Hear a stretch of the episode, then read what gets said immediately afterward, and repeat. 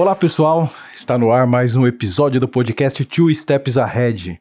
E o episódio de hoje é para lá de especial, principalmente para aquele que quer investir no negócio próprio ou para quem, assim como eu, já tem uma empresa. Uma empresa pequena, uma empresa média, uma empresa de família e que deposita, assim como eu, vou repetir, assim como eu, todas as fichas da nossa família nas nossas empresas. Porque quem está hoje aqui comigo é o Marcos Hittner, daqui a pouco eu vou apresentá-lo para vocês. Ele é especializado em cuidar do nosso maior patrimônio, que são as nossas empresas. Mas antes de eu apresentar o Marcos Hittner para vocês, eu te encorajo a, se ainda não me segue, clica aqui embaixo, me segue nesse canal, ativa o sininho para que todo o conteúdo, inclusive os próximos episódios, sejam transmitidos para vocês em tempo real. Então não deixa de fazer isso, é rápido, faz isso que vai valer super a pena.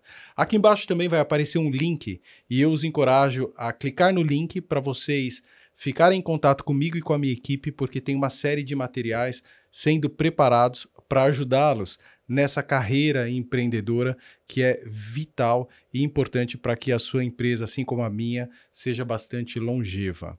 Tá bom? O nosso podcast, além do YouTube, está disponível em todas as plataformas de áudio, no Spotify, no Google é, Podcasts, Apple Podcasts. Então se conecta conosco e você vai ser o nosso ouvinte, o nosso telespectador, uma audiência qualificada. O material que a gente vai levar para vocês é sempre um material de primeiríssima linha, baseado em fatos, baseado em experiências, baseado em verdade.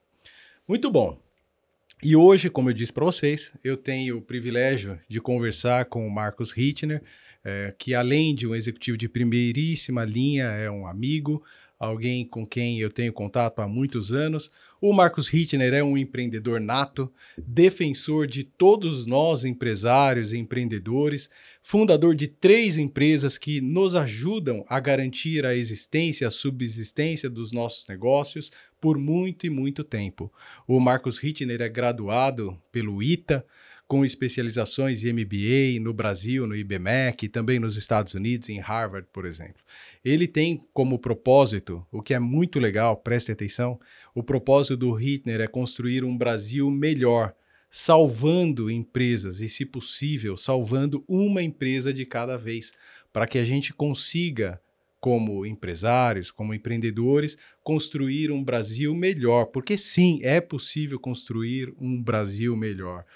O Hitner tem mais de 30 anos de experiência profissional, com passagens por empresas de tecnologia como Motorola, como Oracle, como Google lá no Vale do Silício, né, como ABB, né? E, e, e depois de passar por várias empresas multinacionais e realizar uma série de projetos incríveis, o Hitchner eh, decidiu se tornar empresário, empreendedor e consultor de gestão empresarial.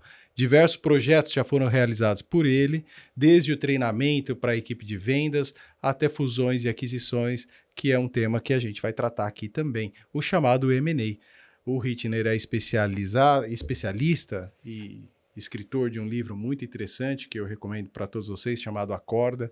Eu tenho esse livro desde 2017, onde a gente consegue detectar em avançados sintomas e sinais de risco para as nossas empresas. E claro que se a gente detecta antecipadamente, a nossa chance de, de reversão ela cresce exponencialmente. Muito bom. Além do Acorda que está aqui, eu mostrei para vocês, tem outro livro que se chama Empreendendo, um guia rápido para cotistas, empreendedores, herdeiros e conselheiros consultivos, escrito pelo Hitner. Marcos Hitner, meu amigo, seja muito bem-vindo ao podcast Two Steps Ahead. O episódio 14 que arrepia já está no ar e ele é inteirinho seu. Muito obrigado, Faustino. Um tremendo prazer. Eu vinha seguindo Two Steps Ahead, vendo você entrevistar meus colegas, amigos e pessoas muito inteligentes e eu gosto muito desse propósito de ajudar os empresários, empreendedores, para construir um Brasil melhor, sim, porque cada empresa que a gente salva, gente pode estar salvando 100, 200, 500 empregos, né? Ajudar muito mais famílias do que eu simplesmente sentar e criar uma empresa e gerar 3, 4 empregos. Então, acho muito legal essa iniciativa, muito altruísta, muito bacana. Um prazer estar com você. Muito bom. E para que todos aqueles que, que nos assistem, que nos ouvem através das plataformas de áudio, possam te conhecer um pouquinho melhor, eu sugeriria que você começasse contando a sua jornada. Desde a saída do ITA até a passagem pelo, pelo Google no Vale do Silício, onde é um sonho para muita gente trabalhar no Vale do Silício. Conta um pouquinho como é que foi a sua carreira antes de começar a empreender, a empreender nessas empresas que você montou para salvar empresas como a R70, como as minhas outras empresas. Legal, Faustino. Bom, o ITA foi uma grande escola. O ITA ensina você a aprender. Ele te dá problemas terríveis e você tem que se virar. Quais são as fontes de conhecimento, né? Como que eu lanço um satélite? Como que eu coloco ele em órbita ao redor da Terra, geoestacionária? Então você vai estudar as leis de Kepler, você vai estudar propulsão, você vai estudar um monte de problemas e aprender a buscar conhecimento e com o conhecimento resolver o problema. Agora, a minha carreira nas multinacionais, comecei na IBM, eu fui exposto a muitas outras coisas, né? Como lidar com pessoas, como vender. Eu comecei como vendedor e fiz todos os cursos de venda da IBM, da Oracle, Motorola. E, e você começa a ver o fator humano, que o engenheiro não tem que se preocupar com o ego das pessoas, com fazer clientes felizes, com entender o que está dito nas entrelinhas, né? Então, as multinacionais me deram uma grande oportunidade de ver como transatlânticos funcionam. Você entra lá, tem 10 mil pessoas, máquinas, engrenagens, combustível, navegação, né? E você vai participar de alguma divisão. Você vai participar da casa de máquinas, por exemplo, né? na multinacional, né? Depois você vai ver que existem barquinhos menores, né? Existem barco a velas, canoas, existem um monte de outras empresas que não são tão estruturadas, que não têm esses milhares de processos e organizações que se falam dentro da própria organização.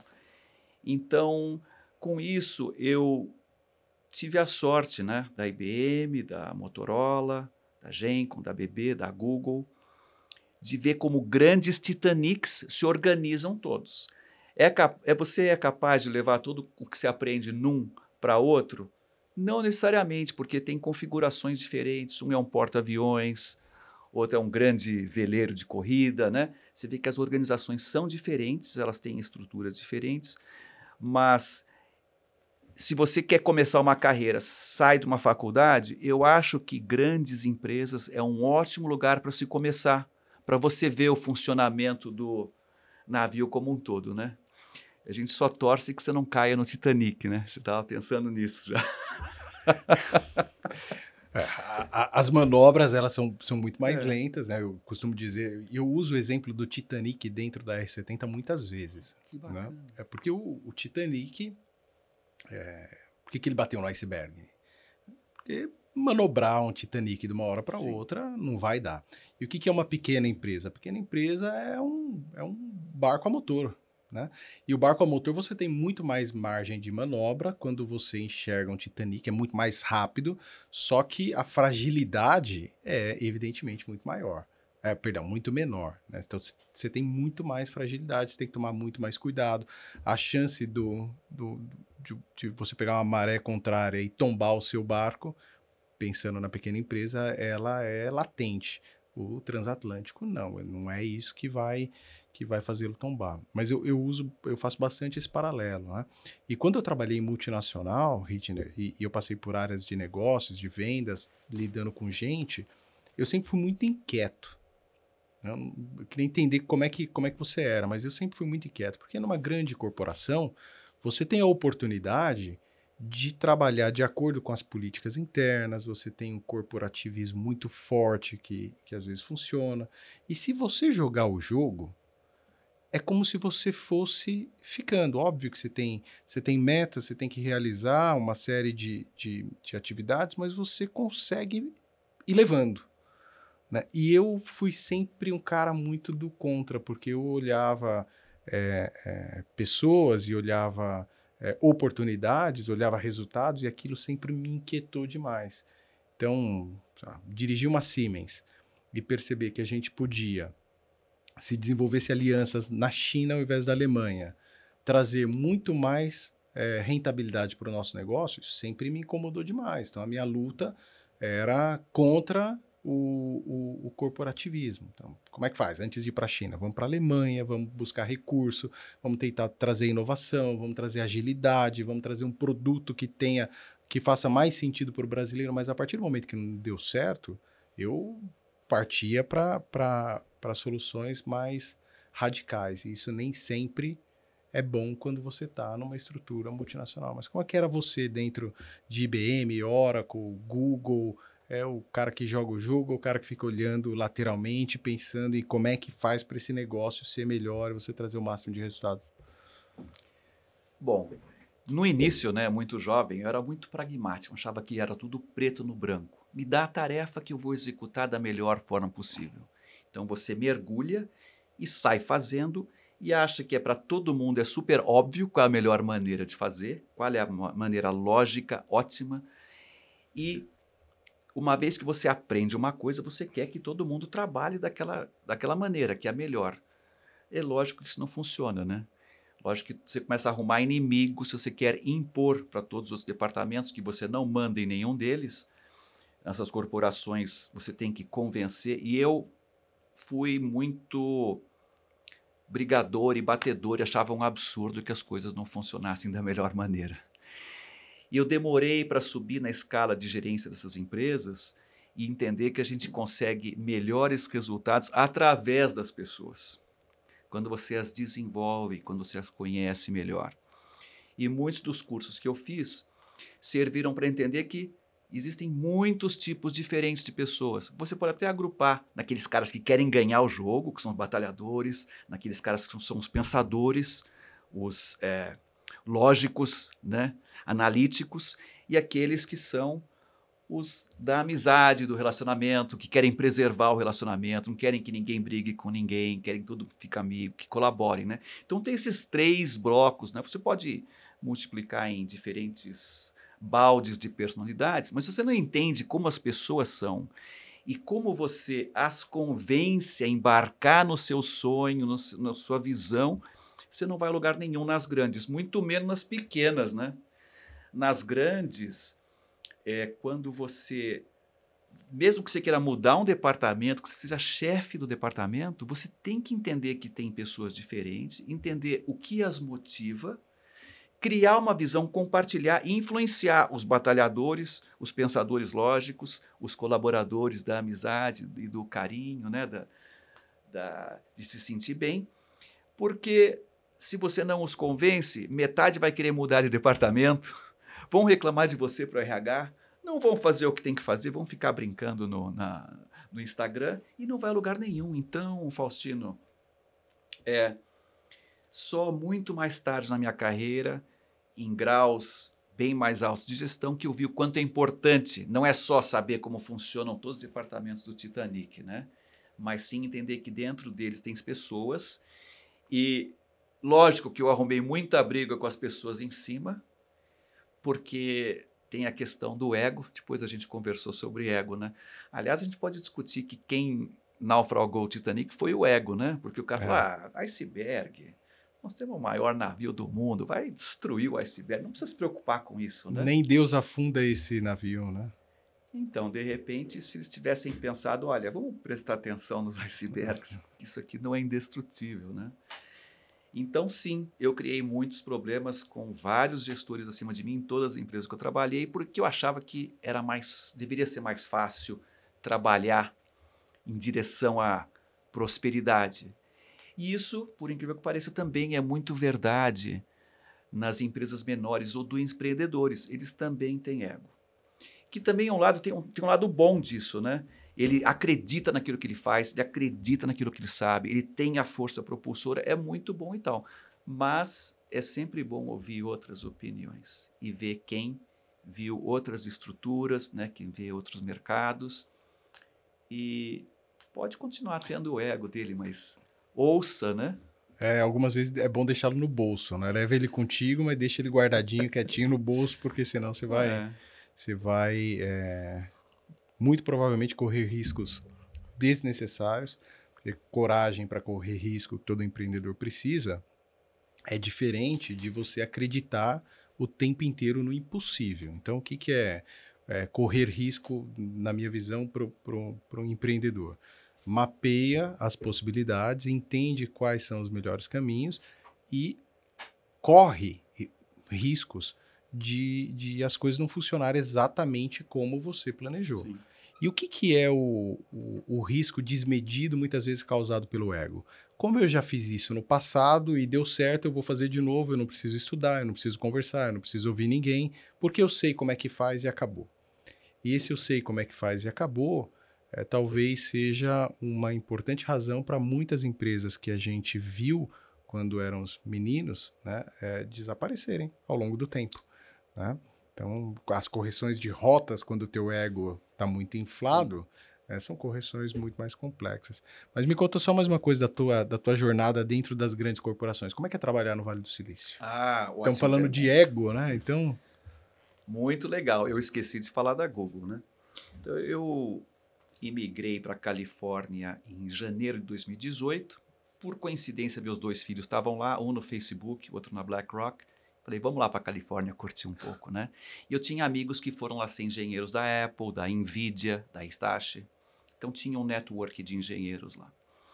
O Vale do Silício é genial por causa da cultura que eles têm de fazer as coisas mais muito, muito, muito bem. O cara que vai lá e senta para fazer alguma coisa, seja ele formado em Stanford, ou na USP, ou na Bocconi quando o cara chega lá, realmente é um ambiente de exigir o máximo.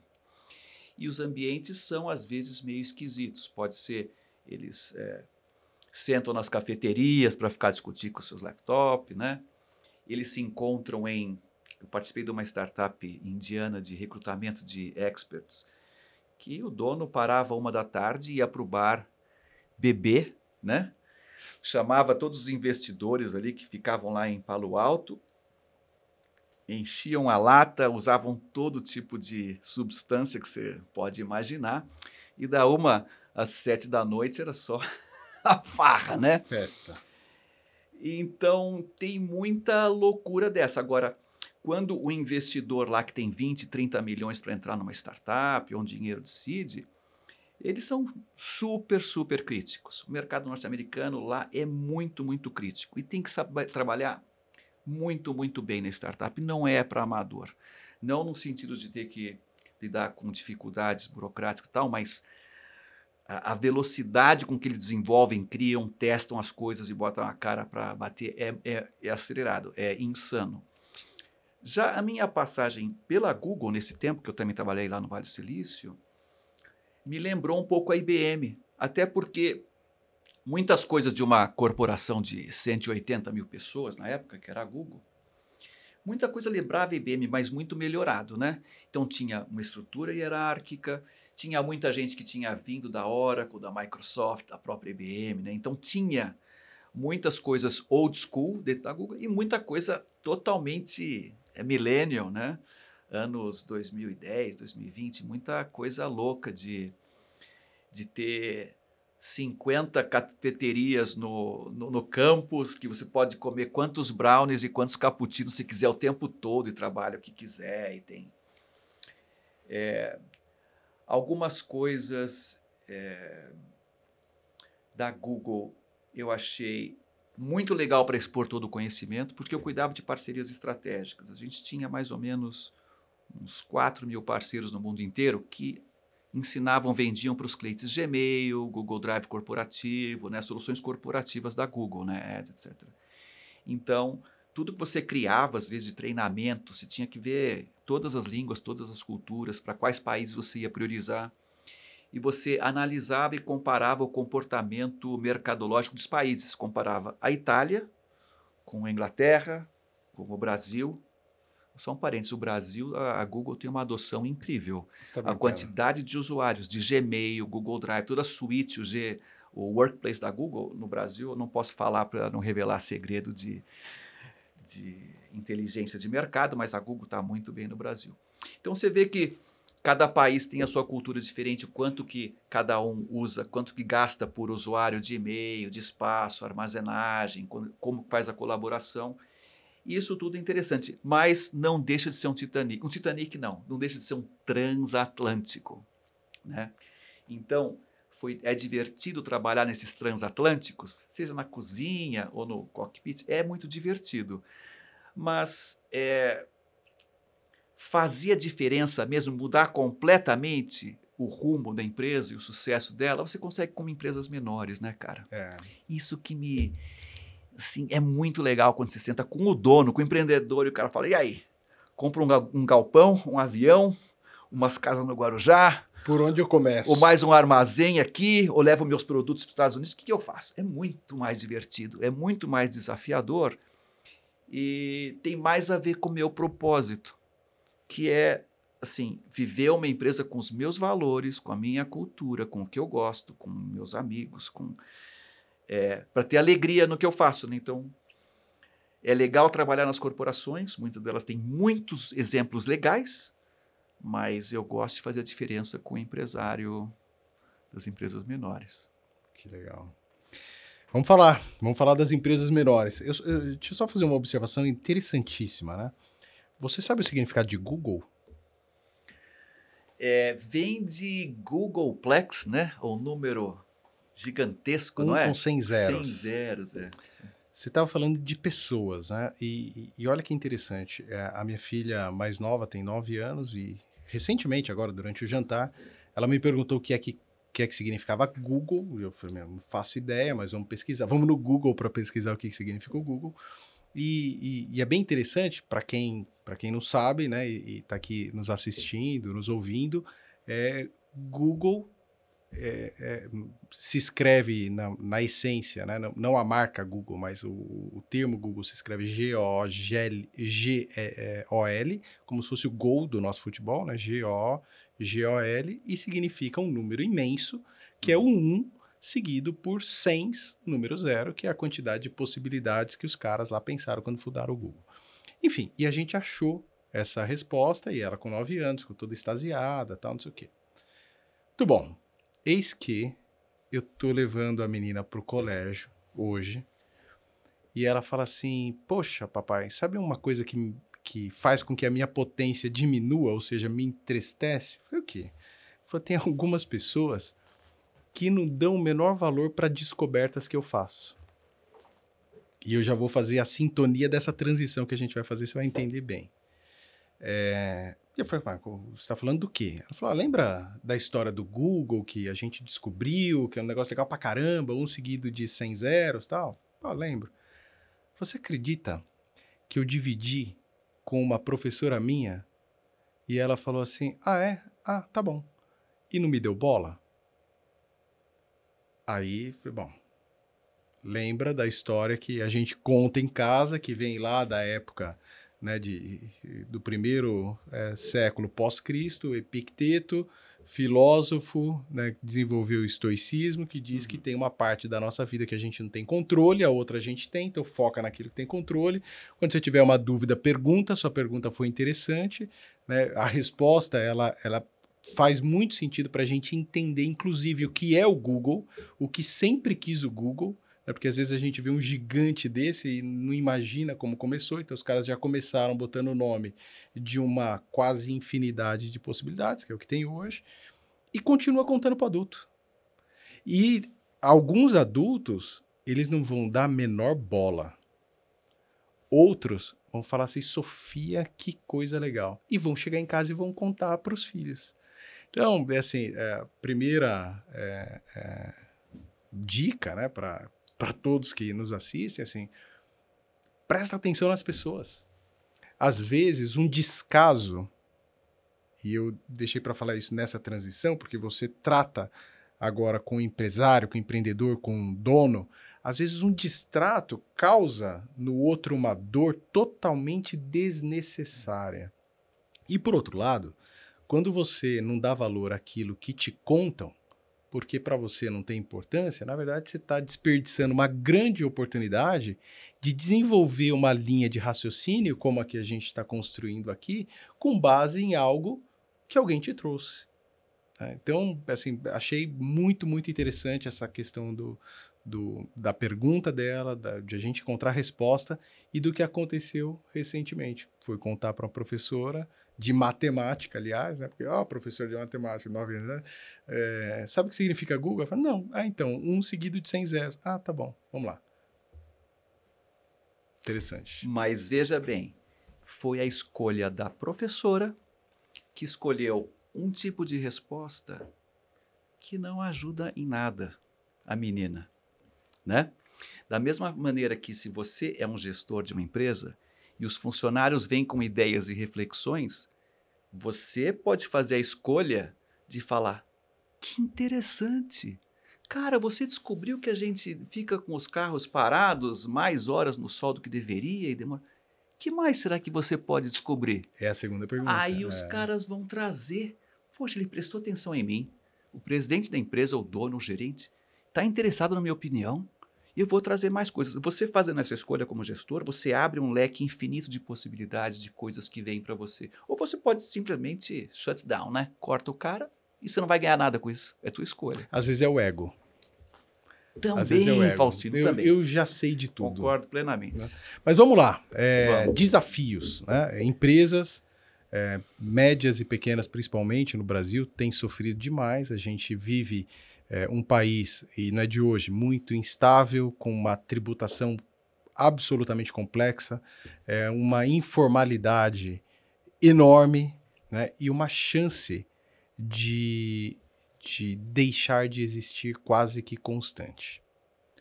Conta para mim um pouco é, sobre os desafios que você tem encontrado e que você entende serem de muita relevância para garantir a longevidade de uma empresa familiar. Olha, vou falar. Os três primeiros que eu vou falar são os desafios da empresa familiar se perpetuar. A união familiar é uma delas. Preservar a identidade da família, né? E a dinâmica das relações entre os familiares todos que estão participando. Isso são grandes desafios. Outros desafios são não ter uma estratégia para liquidez, renovar a empresa e reter os talentos que não participam da família. Então, a empresa de uma família ou múltiplas famílias tem esses desafios de identidade, relacionamento, dinâmica das relações, união, isso tudo é importante, e tem as ligadas ao negócio em si, estratégias de liquidez. Né? O, o, que é liquidez? Para que todos aqueles que te, te assistem te Tá. ouvem entendem. Porque o, o termo liquidez, muitas vezes, ele não, ele não é claro. Tá bom. Ótima pergunta, ótima. Então vamos lá. Vamos supor que eu e você comecemos um negócio aqui. Cada um entra com 100 conto, a gente tem 50% cada um. É, de repente, eu não quero ficar mais com 50% ou com 50 reais na empresa, eu quero ficar com 49. Como é que eu vou conseguir esse um de volta? Ah, não estou interessado, Marcos, não quero comprar mais sua parte. Ou é, precisamos aumentar isso para dobrar o tamanho, precisamos do dobro de capital. Não conseguimos botar outro sócio, porque eu não tenho dinheiro para botar, você não consegue colocar, é difícil a gente vender. Então a gente não consegue modificar em nada o quanto a gente entra e sai da empresa.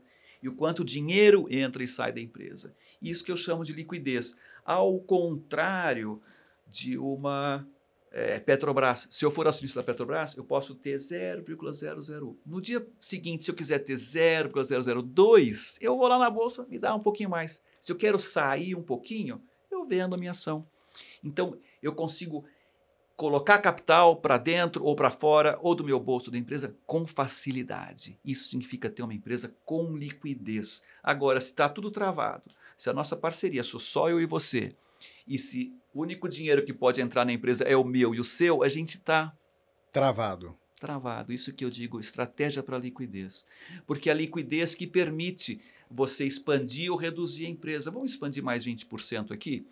Se eu tenho uma empresa em que eu tenho uma governança clara, que eu tenho o valor dela, é fácil estabelecer, é muito fácil convencer um investidor a botar 10, 20%. Pode ser uma empresa privada, de balcão ou de bolsa, pode ter ação ou não, pode ser uma sociedade, mas tem alguns aspectos que facilitam muito a entrada. Me dá um exemplo de possibilidade de a gente colocar 20% a mais de dinheiro atraindo investidor. Que tipo de investidor teria interesse numa empresa? Uh, clientes que estão querendo garantir que a sua empresa não morra, fornecedores que querem garantir que, que querem entrar, tá certo? Concorrentes, de certa forma, concorrentes não vai querer comprar 20%, nem você vai querer ter um investidor, né? Mas muita gente que está cansada do retorno pífio que outros instrumentos financeiros dão. Ele coloca 100 mil reais na poupança, ganha 2% ao ano, 3%. A sua empresa está ganhando 20%, 30% ao ano. Eu prefiro muito mais deixar o dinheiro com você, na sua empresa, que você gera muito mais resultado, né? Esse tipo de ideia. E quando você chega numa empresa familiar e, e entende, usando a sua narrativa, que a família poderia ser muito mais unida se trabalhasse junto em busca de um mesmo propósito, mas a situação é o contrário. Você tem cônjuges é, que vão uh, bater cabeça dentro da empresa. Pais e filhos, a mesma Acho que talvez até pior, porque você tem uma diferença de geração. Né? Um, um, eu tenho dois de 17. Né? Eles vivem com internet desde que nasceram. Eles têm uma habilidade, uma rapidez, uma impaciência para muitas coisas que é completamente diferente de mim. Então, se a gente não tomar alguns cuidados, e, e simplesmente a gente tentar coexistir no mesmo ambiente, choque inevitável todos os dias, das 8 às 6 no trabalho e depois continua em casa. Sabe? Como é que faz para que haja um bônus de fato de trabalhar junto? Essa é uma pergunta dificílima e não existe uma forma. Mas vamos pensar o seguinte: a empresa, o fundador colocou dinheiro, construiu uma empresa. Então a empresa provê duas coisas para os familiares que são sócios. Ela provê patrimônio, opa, meu patrimônio está lá, é parte daquela empresa que tem armazéns ou é uma clínica, é um patrimônio. E a outra é que ela provê dividendos, provê receita, né? Então, isso aqui provê bem-estar para a família. Os filhos, os netos, a esposa, tão bravos com o dono. Poxa, você fica tanto tempo lá na oficina mecânica, que droga, eu quero ir sair.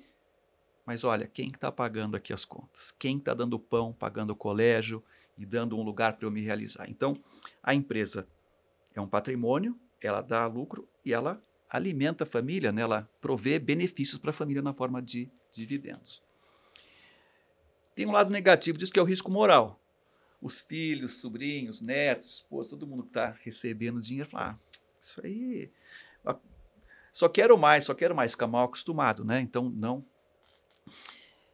É difícil você convencer os familiares que podem participar ou não da empresa a ter um sonho comum. Eu adoraria que eles tivessem um sonho comum, né? Que os meus filhos, olha, eu tenho esse sonho de salvar uma empresa de cada vez para construir um Brasil melhor e evitar que empresário bata a cabeça.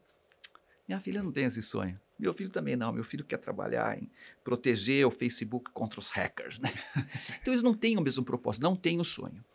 Mas se a minha empresa estiver promovendo um monte de benefícios, seria legal eles participarem, ter algum ponto em comum. Fala, legal, não quero ser só, não quero trabalhar, mas quero ser sócio. Quero participar do comitê de sócios, quero eleger o CEO, porque é um patrimônio legal. Eu acredito na missão da sua empresa, pai, né? Legal. Não, não sou obrigado a gostar de oficina mecânica, mas deixar 20% do meu patrimônio lá com você, que você está gerando emprego, você está gerando serviços, você está gerando dividendos para mim, quero, legal. Então, Faustino, acho que é muito difícil você convencer pessoas da mesma família né, a terem o mesmo sonho. Acontece, né? Mas um quer ser médico, outro jornalista, outro artista plástico e tal não os impede de serem bons acionistas e bons sócios, tendo em vista o que a empresa gera de patrimônio e dividendos. Agora, lógico que se não gostam, não são obrigados, não adianta você obrigar, né? É, é eu, eu, penso exatamente por aí, né? Eu tenho hoje um, um cenário bastante interessante. By the way, né? Eu estava comentando com, com a minha esposa ontem do, desse episódio. E eu disse para ela que é muito interessante, né? Porque ao longo da nossa vida a gente vai guardando momentos, spots com pessoas distintas que em algum momento participaram ali da tua jornada. E eu tenho um, uma lembrança de um momento contigo, logo que a gente se conheceu há seis anos atrás, seis para sete, porque o seu livro é de 2017, a gente já, já é, se conhecia. É, eu, eu me lembro que que logo que a gente se conheceu, você perguntou a minha idade, eu tinha 38 anos, mais ou menos, e comentei com você algo do tipo, poxa, eu já tô chegando aos 40, com pesar, né, tô, tô velho. E aí eu me lembro de você ter me dito uma coisa muito legal, que olha como, como é importante prestar atenção nas pessoas, né? Você me falou assim, olha, é, você vai se surpreender, porque dos 40 aos 50, é muito provável que você viva a melhor fase da sua vida. E aí, assim, pô, 38, né? Deprimido porque tá, vai chegar nos 40, como assim a melhor fase da vida, né? E hoje, com 45, eu vivo, sem dúvidas, a melhor fase da minha vida pessoal e profissionalmente. E profissionalmente, porque eu tenho a felicidade de ter dentro da, da R70 a minha esposa, trabalhando inclusive nesse, nesse é, projeto nosso que tem se concretizado é, com, com bastante sucesso, que é o projeto de comunicação e educação, as plataformas de comunicação e educação. Então, quem hoje lidera essa área da empresa é a minha esposa, a Lucila, e eu tenho o meu filho, um dos três, tem 17 anos, que trabalha na R70 há alguns meses, com um amor, uma gana pela R70 que é impressionante. Ele quer aprender, ele quer conhecer, ele defende a R70 com unhas e dentes, mas nem sempre foi assim. Então, durante muito tempo, no início da adolescência, eu estimulava o Eduardo, meu filho, assim como estimulo as meninas, a, a, aprenderem sobre a R70, a pensar um pouco sobre a R70, mas existe um timing que ele é muito singular. Né? Não é diferente, porque se eu disser que o timing dos meus filhos é diferente, eu estou tentando encontrar uma maneira de torná-los igual em algum momento. E cada um é um, né? O indivíduo. E precisa dar tempo. E o que eu observo assim ao meu redor, muitas vezes, é uma forçação de barra, sabe? Olha, tem que trabalhar lá. Por que, que tem que trabalhar lá, pai? Porque se eu trabalho, você tem que trabalhar. Porque é o dinheiro de lá que paga as minhas contas e as suas. Então vai para lá, trabalha lá, sua lá, faz lá. Só que na verdade, Hitner, o que, que é empresa familiar? É, essa é a minha crença, eu quero te ouvir. O que, que a empresa familiar precisa? Ela precisa de potência, ela que, que fora do ar eu estava dizendo, é, chamando de alegria. É, as pessoas que trabalham numa empresa familiar, elas têm que estar alegres principalmente a família, né? De nada adianta eu impulsionar a minha filha que está querendo estudar nos Estados Unidos e morar e no, nos Estados Unidos como os seus, e falar assim, não, você não vai para os Estados Unidos porque eu te quero dentro da R70, não adianta. Ela até vem, mas ela vem com a potência baixa, que significa tristeza, ela vai agregar pouco, é, ela vai causar um sofrimento para ela e para nossa família. Então, muitas vezes, tudo que você tem que fazer é esperar o tempo certo, é imputando elementos que fazem sentido para cada um dos membros da tua família com muita serenidade. E aí as coisas vão meio que acontecendo de maneira natural e, e, e vão funcionando com sinergia. Caso contrário, acho que é tiro, porrada e bomba no núcleo que não pode ter esse tipo de conflito que é o nível familiar.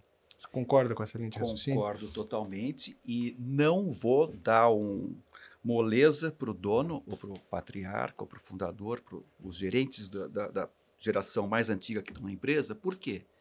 Quando você quer contratar um cara bom para a R70, ou para qualquer empresa sua, tem uma fase que é muito importante de você vender a empresa para ele, de você convencer, de mostrar as oportunidades ilimitadas que existem para ele aprender, se envolver, crescer. Não pode ser diferente para o teu filho ou para o teu sobrinho, né? Então, se a pessoa não vem para a sua empresa com tesão, né, aquele tesão que eu te falei, que é do entusiasmo, que você chama de potência, o que você vai fazer seu filho sofrer né, na empresa? Então, se você não é capaz de criar uma trilha para os é, herdeiros, para eles aprenderem, se desenvolverem como você faria para qualquer outra pessoa importante do mercado, realmente isso não vai. Então a culpa é sua. É. Se você não criou. mas, eu, mas, eu, creio que é isso mesmo, né? É a tal da forçação de barra, e vem, é. vem, vem, não adianta. É, quando você fala do, do, Google lá no Vale do Silício, com centenas de cafeterias, é. você tem uma liberdade muito grande para você comer quantos brownies você quiser, etc e tal. O que você está tentando fazer ali? Você está imputando uma cultura, fala, ó, se você quiser comer brownie o dia inteiro, coma Né? Eu estou preocupado com o resultado aqui no final do dia. Agora, se você quiser comer brownie e eu te impedir o tempo inteiro de comer brownie, a tua potência ela vai descer. Sim. Né? E aí você passa a agregar muito pouco. Não, eu ia dar dois exemplos de famílias com as quais eu trabalhei e convivi. Uma paulista, com uma, a loja de distribui, distribuição de equipamentos eletrônicos, lá na Santa Efigênia, que tinha o fundador falecido, quatro filhos, uns 15 netos, só dois netos trabalhavam.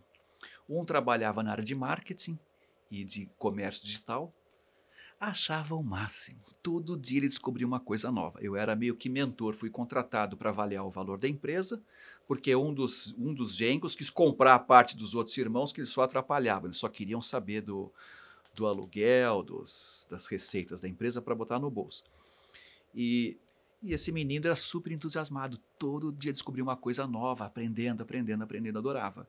E a outra, a prima dele em finanças, odiava o que estava fazendo né? Queria mais ir logo para a Itália para fazer um mestrado, aprender italiano, etc. E uma pena, porque a empresa tinha um potencial muito legal e tinha muita gente da família que podia se dar muito bem e fazer um negócio muito próspero. Em contraste, morei em BH há quatro anos, em Belo Horizonte, convivi muito com uma família que tinha é, muitos empreendimentos, cafés, torrefação, fábricas de suco, transportadoras. E no ambiente do jantar semanal às terças-feiras, na casa do patriarca, a molecada 19, 20 anos, a segunda geração 40, 50. Então, fulaninho, é, o que você está achando da transportadora? Ah, vou, tá legal, mas se eu tivesse mais dois caminhões, eu conseguiria mais duas rotas e tal. Você vai ficar, e vai ficar muito tempo ainda com ela? Não, vou, acho que vou aprender um pouco mais de logística, daqui uns 3, 4 anos a gente vende, vamos botar o dinheiro em outra coisa. Era sempre assim, cada filho, um outro tinha aras. Não, estou investindo agora em genética aqui. Então, a dinâmica da família influencia muito a alegria. E você via quatro, cinco netos com tesão, né, de ser empresário. Lógico, se ele quebrasse uma transportadora, o avô perdesse 4, 5 milhões, não ia fazer muita diferença, né? Não estavam lutando pelo arroz e feijão do dia a dia. Mas eu acho que é uma profecia autocumprida. Você acreditar que as pessoas vão se relacionar bem, vão trabalhar, vão trazer o melhor de si, e, e todo mundo quer estar tá nessa holding familiar. Né? E, e, tem problemas mais agudos que, que levam a empresa pequena, média, familiar, multifamiliar a enfrentar crises é, muito severas ou até mesmo irreversíveis?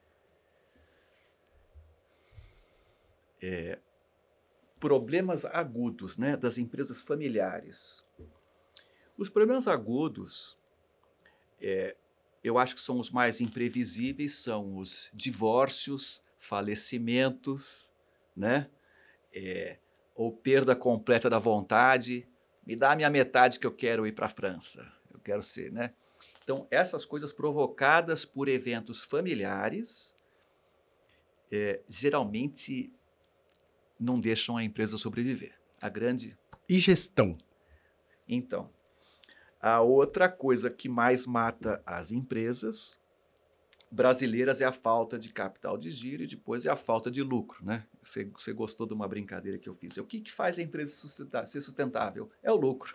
Sem lucro, nenhuma empresa é sustentável, né? Com lucro, talvez, né? É. Mas sem lucro. Nada impede. A mesma empresa lucrativa pode explodir um armazém, pode acontecer um grande roubo, pode desaparecer do nada. Né? Pode levar uma multa gigantesca, porque ela desmatou o que não podia, né? Mas sem lucro, nenhuma empresa sobrevive. Esse é o maior problema. É a má gestão que se acumulam é, 1% perdido aqui, 2 aqui, mais 3 aqui, mais 4 aqui. Ineficiências gerais, que se somam 15, 20% além do que a margem suporta, quebra a empresa, né? É, eu tenho, tenho uma linha de pensamento que é um pouco mais austera, que diz o seguinte: é, não tem negócio bom que começa ruim. Ele pode começar errado, mas ruim não. Por que, que eu te falo isso? Né? Porque eu tenho recebido alguns planos de negócio de novas empresas, franquias, né? muita gente tentando empreender. E a hora que você pega um plano de negócios e, e vai olhar o resultado é, da operação, se todo o Excel funcionar direitinho, né? Porque você bota no Excel basicamente o que você quiser, o resultado ele vai ser muito, sempre muito baixo. Então você tem cases interessantíssimos que vai deixar um resultado lá de, sei lá, você investe 100 mil e vai levar quatro anos para ter o retorno do teu, do teu investimento é, e depois você tem um, um, lucro quase que marginal. Aí você fala, tá bom, eu vou ter aqui hipoteticamente 5 mil de lucro por mês, mas eu preciso fazer chegar a 50, o que, que eu faço? Não dá. Tem muito plano de negócio que não dá. Porque para você gerar mais receita, você vai ter que aumentar violentamente o operacional, ou seja, você vai continuar sempre com lucro muito, muito, muito baixo em, em alguns negócios que têm passado pelas minhas mãos. Então, eu, eu parto do princípio que, assim, todo negócio tem que dar dinheiro, desde que, óbvio, a gente não esteja falando aqui de uma, de uma ONG, de uma é, filantropia e tal, tem que dar dinheiro.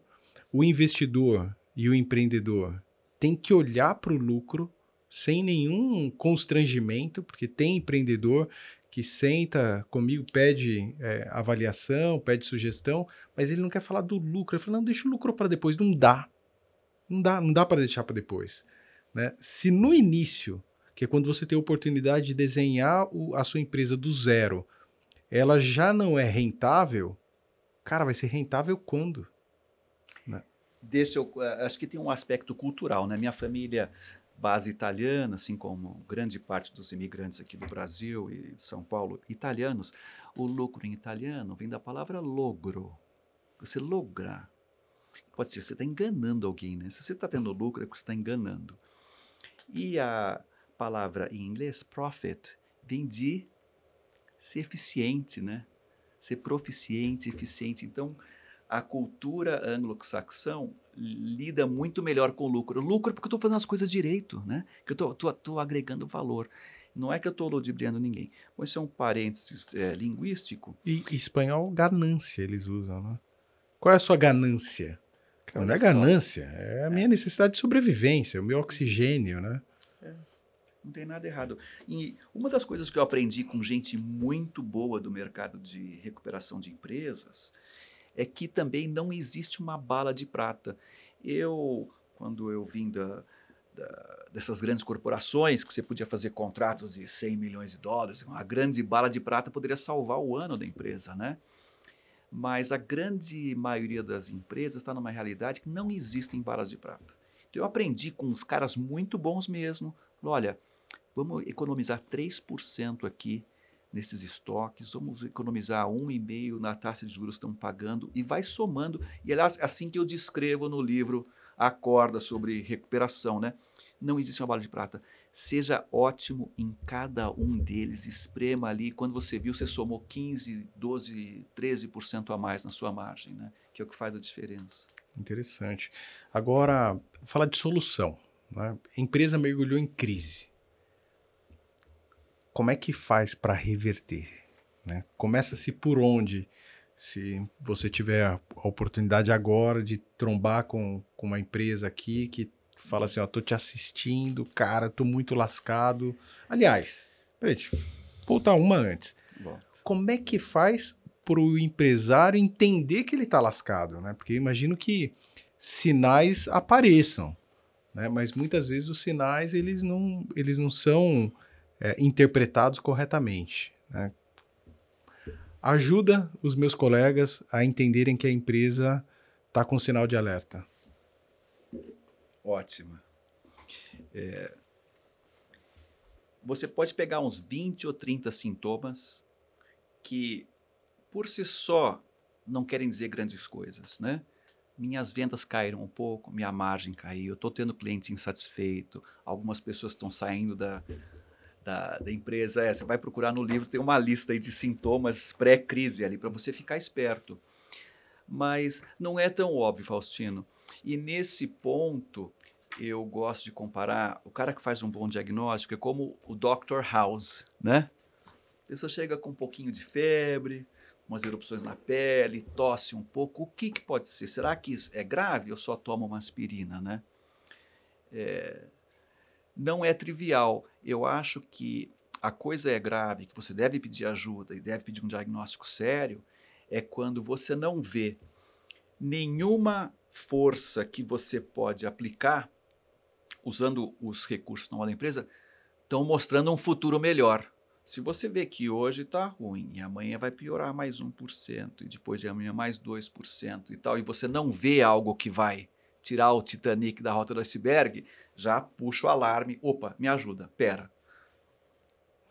Entendi. Para quem está te acompanhando aqui, junto comigo, o livro é A Corda, e na página 52 já tem uma série de sinais fantásticos, né? É, a perda de liderança, a troca de gerentes executivos-chave, perda de talentos, aumenta na rotatividade de mão de obra, falta de estratégia, ou a estratégia dissociada da missão e valor, é, perdão, da missão e visão, a estratégia sem sistem, sistema, sistem, calma, sistematização no planejamento, a baixa motivação dos colaboradores, clima de desânimo e por aí vai. Né? Você tem uma série de elementos e, e eu acho que é assim, bastante importante e interessante agora está disponível né, no, no seu livro. Obrigado. O que é muito legal, ajuda bastante. Agora, diagnosticou, procura o um médico. Né? Então, é mas eu vou te dizer, é muito difícil é, sermos chamados para ajudar uma empresa quando os sintomas ainda são leves e que requer um trabalho de Dr. House, super cientista, de determinar. O problema do ego geralmente leva a gente a ser chamado quando as coisas já já foram. Já era. O que eu cansei de receber ligação às sexta-feira às quatro da tarde, Hitner, me ajuda, me encontra alguém para me trazer 10 milhões, porque se eu não pagar segunda-feira tal duplicada, vão pedir minha falência. Eu falo, cara, por que, que você não me chamou três meses antes? Agora, é, geralmente é assim, Faustino, você ri, mas assim, o cara. Por isso que eu escrevi o livro, para falar, pessoal, é ok você pedir ajuda antes, né? Então, mas o que, que, o que eu penso que tem que ser feito, Ritner? A gente tem que, tem que investir no, no Brasil, né? Como você trata muito bem aí quando vai descrever o seu propósito, a gente tem que investir lá na base. Né? Lá na base. Então é muito legal é, dar uma palestra para executivos renomados, para C-level, para empresários de sucesso, não sei o quê. Mas sabe o que é um tesão, para usar, te parafrasear? É você ir dar uma palestra lá numa universidade. Para você dar uma palestra sobre empreendedorismo, gestão de empresas, detecção de sintoma, o risco do ego, a importância da alegria ou da, da potência todos os dias na tua vida, lá na base. Porque o que, que, eu, o que, que eu vejo, né? É, você vai para grandes instituições de ensino e, e toda a educação empreendedora é muito superficial. Muito superficial. Então, a gente precisa aprender como empreendedor, Hitner, que a gente tem que compartilhar a nossa empresa com quem sabe. Do mesmo jeito que hoje a gente investe muito é, em saúde, em beleza, né? Tecnologia, a gente tem que investir em gestão. Mas como é que a gente vai pedir para que o empreendedor, para que o empresário invista em gestão se ele nem sabe o que é gestão? Ele aprende no sofrimento, na dor. Né? E, e, e para mim, esse é o cerne. Então, o porquê da plataforma de educação e de comunicação da R70? Porque a gente tem que ir lá na base. Cara, onde a gente tem que da palestra, quem a gente tem que educar, em quem a gente tem que investir em primeiro grau, é lá em quem está sendo formado. Né? Já parou para pensar quantos é, formandos do terceiro ano do ensino médio, agora em 2023, se tornarão daqui a cinco anos empreendedores? Cara, é muita gente. Agora, vai empreender de que jeito? Vai começar como? Então eu penso que essa base é fundamental. Eu, eu, quando você começou a me contar dos seus objetivos de mais amplos de educar o empresariado quando ele está nascendo, né? Eu acho fantástico, cara. Não tem nada mais essencial e mais importante do, do que educação. Se você não acredita em educação, invista em ignorância para você ver o que, que vai dar. Né? Pois é. Abre a página do UOL aqui hoje e você vai ver o quanto de desperdício a gente tem no nosso país por Sim. termos abdicado do investimento em educação. E, e, e tem um ponto interessante, eu, eu queria te ouvir. É, você trabalhou em muitas empresas de tecnologia. empresa de tecnologia é dado, mega dado, chat GPT, etc. É, e os dados estão disponíveis, dados é número. E, e eu penso que quando você olha só para número, você tem um risco elementar. Que eu vou te dar um exemplo. Estamos falando de educação. Você tem hoje a progressão continuada nas escolas é, públicas aqui no Brasil. Se você não fizer nenhuma besteira radical, você vai passar de ano. Você vai sair da, do oitavo e vai para o nono ano, e vai para o primeiro do médio, para o segundo, para o terceiro, e aí você cai no mundo. Mas você cai como? Você cai preparado? Então não é uma questão de você é, ter uma população que, quando você olha nos dados, ela hoje tem um nível de educação mais sofisticado do que no passado, porque você forma muito mais gente. Forma como, Hitner? Né? Como? O que, que você acha? Eu vou usar o direito de permanecer em silêncio, meritíssimo. Cara, essa pergunta é. Uma vez, quando eu estava pensando em criar um, um, negócio com o meu primo lá de BH, era uma entidade de certificação de tudo. Por quê? Eu fazia centenas de entrevistas para conquistar, para con, con, con, conseguir um candidato, e todos eles mentiam, lógico, né? não dava para ver nada do que ele realmente sabia. Então eu pensei em criar uma empresa em que se medisse o que ele realmente sabe. Você sabe Excel? Ok, vamos criar um testezinho para ver o quão você realmente sabe. Você conhece circuito eletrônico? Vamos fazer. Então, eu ia criar milhares de testes né, pela internet, que distribuía isso via centro de certificação para as pessoas fazerem exame. Eu falo inglês? Ah, fala. Tá bom. Né? Inglês eu acho que é mais universal, você tem vários órgãos é, certificadores, o TOEFL, né? E empresas que vêm.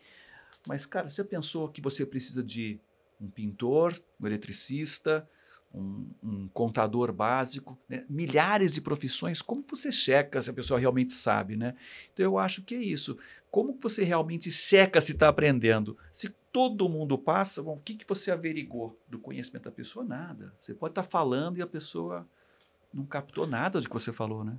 É, e aí entra a tal da disseminação é, do conceito de falar assim, todos nós precisamos aprender, todos nós precisamos de ajuda, a gente precisa buscar é, uma aproximação de pessoas que vão contribuir de fato com o nosso negócio. Né? Você hoje é, tem três empresas e, e, o seu propósito nessa busca insaciável, incansável de ajudar as empresas a sobreviverem, você tem aí desafios todos os dias. E, e talvez um dos desafios que você tenha é do, do, do empreendedor, do empresário que foge do consultor, né? O cara fala, meu, eu não vou trazer o consultor para cá, esse cara vai arrancar meu dinheiro vai agregar nada. E como é que você muda isso? É, é com o tempo, é com a educação de base e tal. Mas é, me diz uma coisa, você tem alguma ou algumas técnicas que você possa compartilhar conosco? É, o que é que o empresário pode fazer para reequilibrar lucros, para olhar de forma mais longeva para o negócio?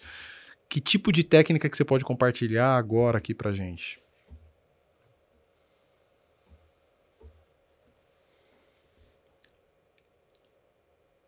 Acho que a primeira técnica importante é ligada ao autoconhecimento de si mesmo.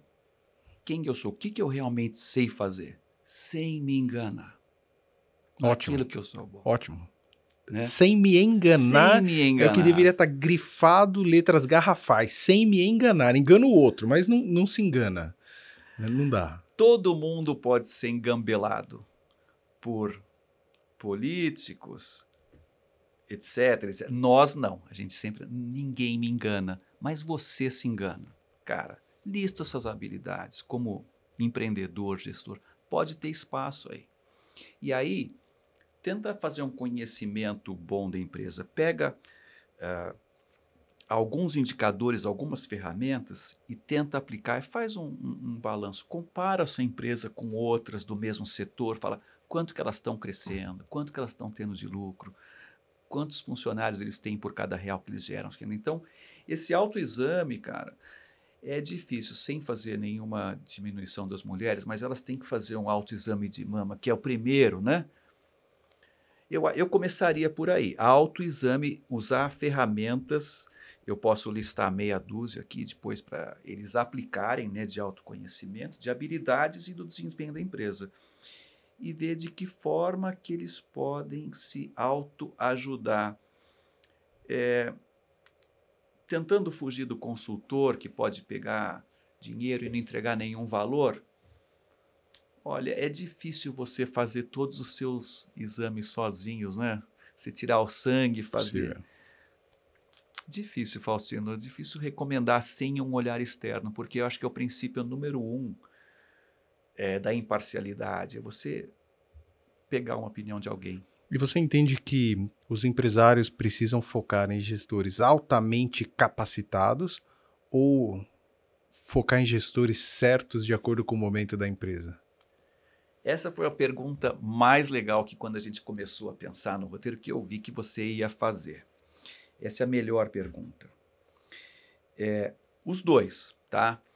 No livro, eu falo muito do ciclo de vida da empresa, em que ciclo que a sua empresa está, em que fase da vida. É super importante de autoconhecimento, saber se está nascendo, crescendo, se está amadurecimento, se está em declínio.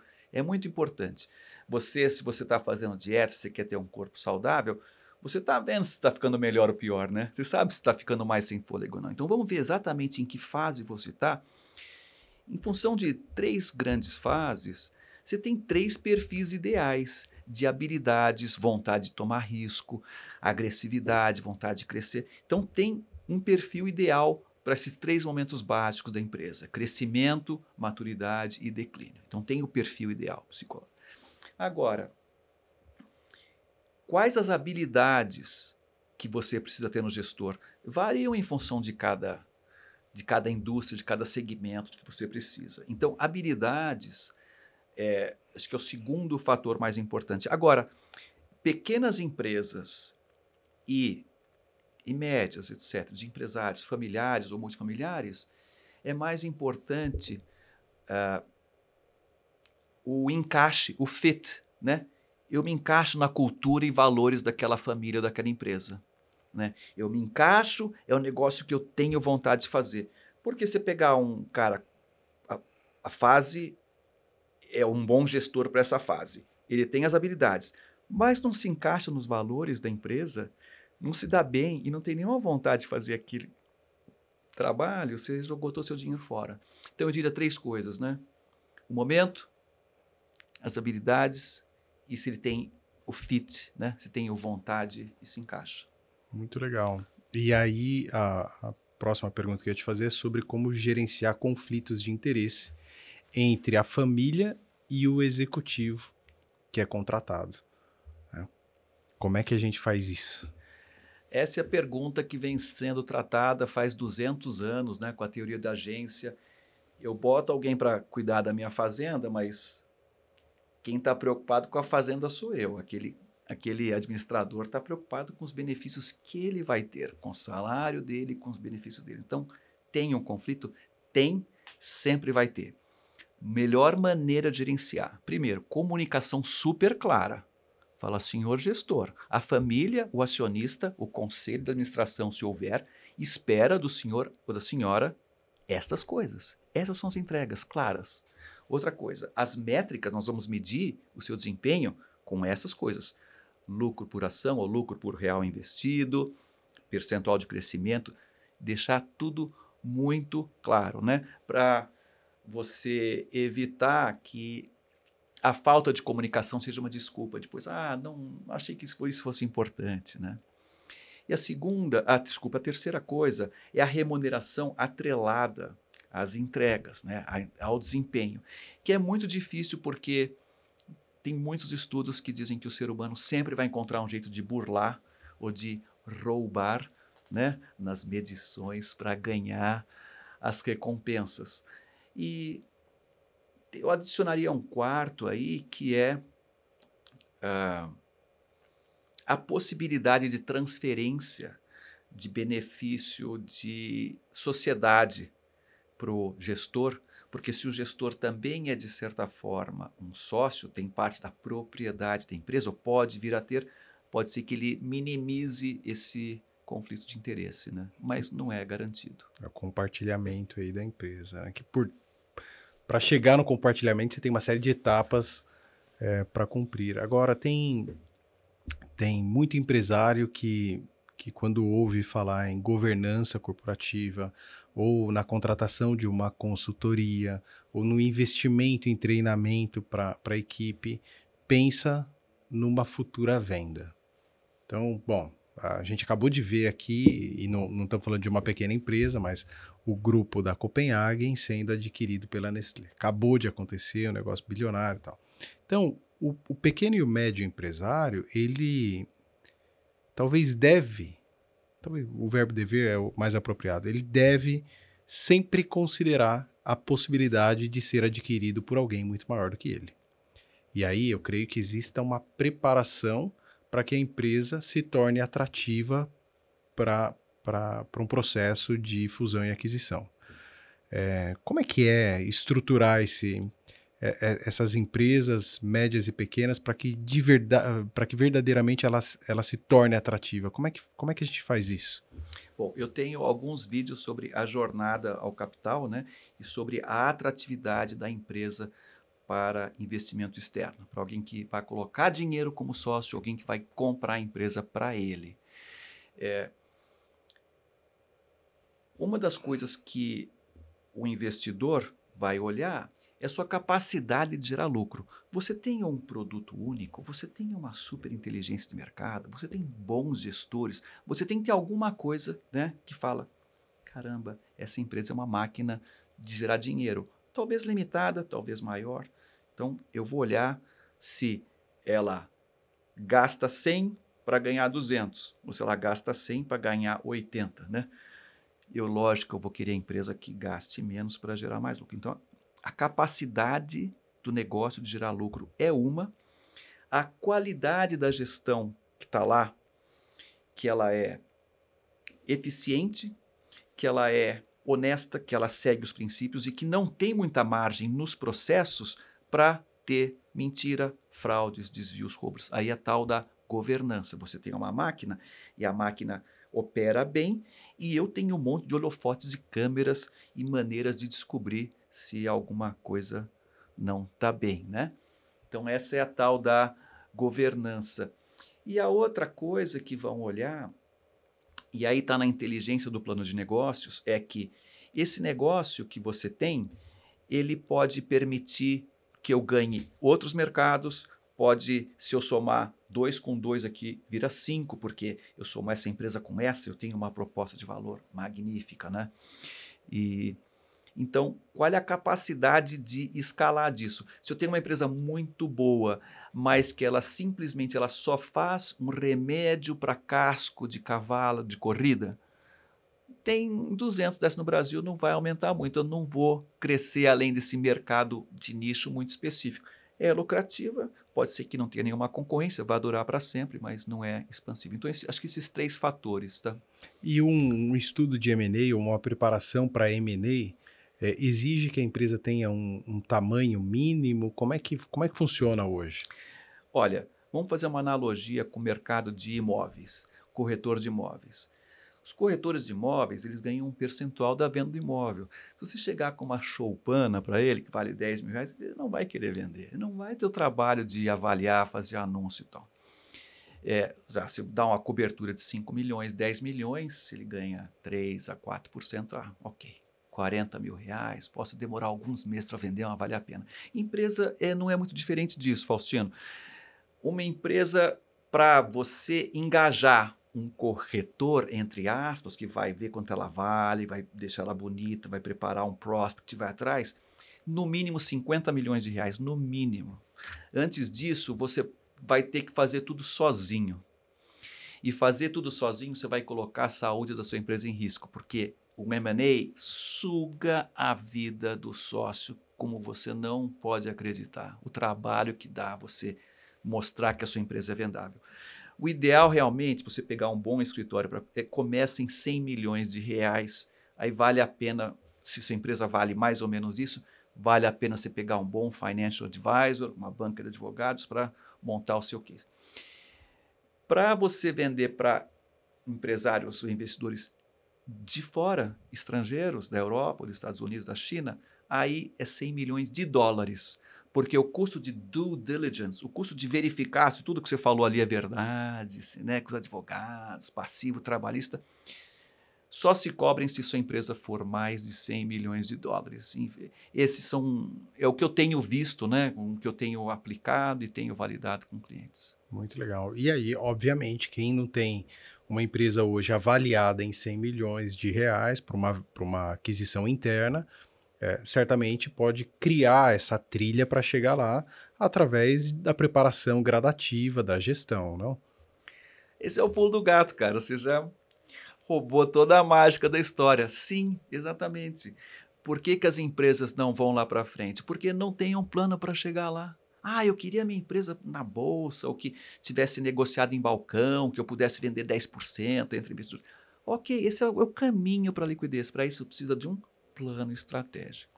Voltamos para o HIT, né? Voltamos ao plano, cara. Não, e não sou eu, acho que tem muitas pessoas. Você é capaz de fazer super planos estratégicos. Tem muita gente boa para fazer um plano estratégico. Mas se você é um empresário e você não sabe, pede ajuda. Entende? É como, como aquela brincadeira. Não adianta você ver um vídeo no YouTube do Ivo Pitangui e querer se transformar numa pessoa bonita, né? É bobagem.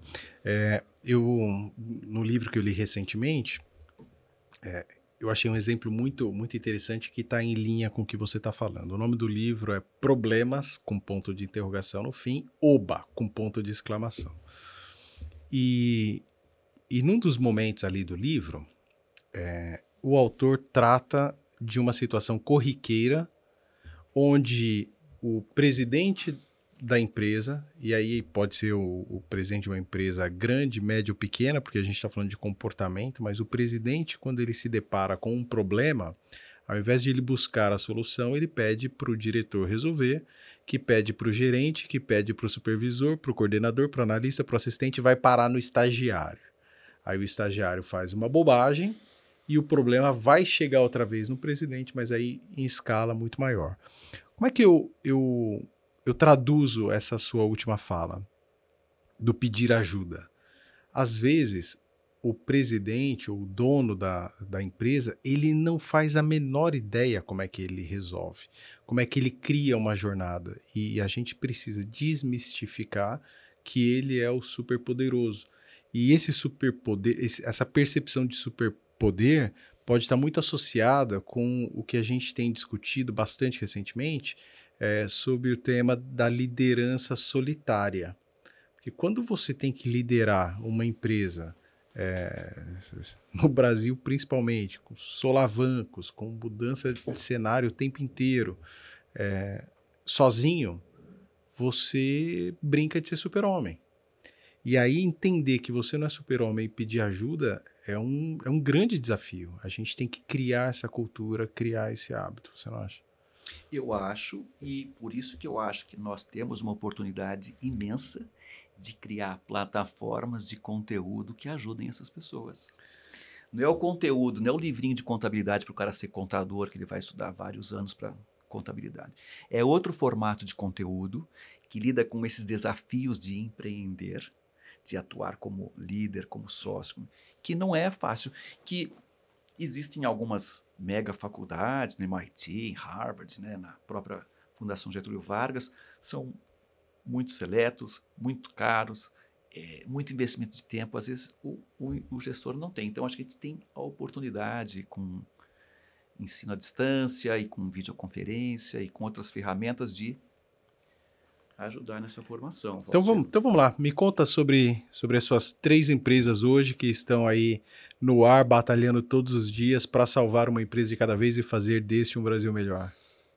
Olha, a minha empresa, a Hitzner Consultoria, que sou eu mesmo, né? Eu trabalhando como consultor, aconselhando e ajudando o gestor a fazer um plano estratégico. A gente faz, revisa o plano, se ele tem algum, faz um plano junto com ele, ensina ele a decolar. né, é, tá usando todo o meu conhecimento. A, a outra mais importante que a gente tem é a Prime Consultec, é uma empresa que visa ser um marketplace que agrega empresários com experts. Primeiro lugar, eu estou colocando o máximo de conteúdo para o empresário ler, consumir e aprender. Outra coisa que eu estou fazendo é ajudando consultores, o cara que é muito bom em alguma coisa, tem alguns livros, pode ter doutorado, mas não sabe ao mercado, não, não tem onde fazer um webinar, não tem onde postar um paper, onde vender um livro, onde vender um pacote, uma hora de consultoria dele e ser visto. Então a gente está avaliando, já estamos com 13 consultores que se entraram no programa, e a gente está ajudando eles a ir ao mercado, a colocar o seu produto. Falo de novo. Nervosismo. Começa Não, de novo aqui. Bora!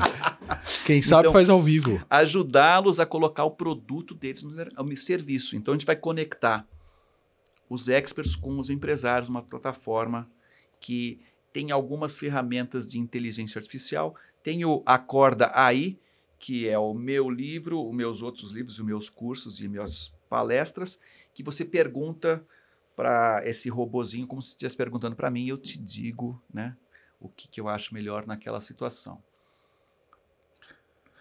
É isso. E a terceira empresa da qual eu participo, né, que é o Instituto Empresa de Família, junto com o Helder, a gente visa oferecer ferramentas de gestão e, e governança corporativa para empresas familiares. E onde é que as pessoas te acham?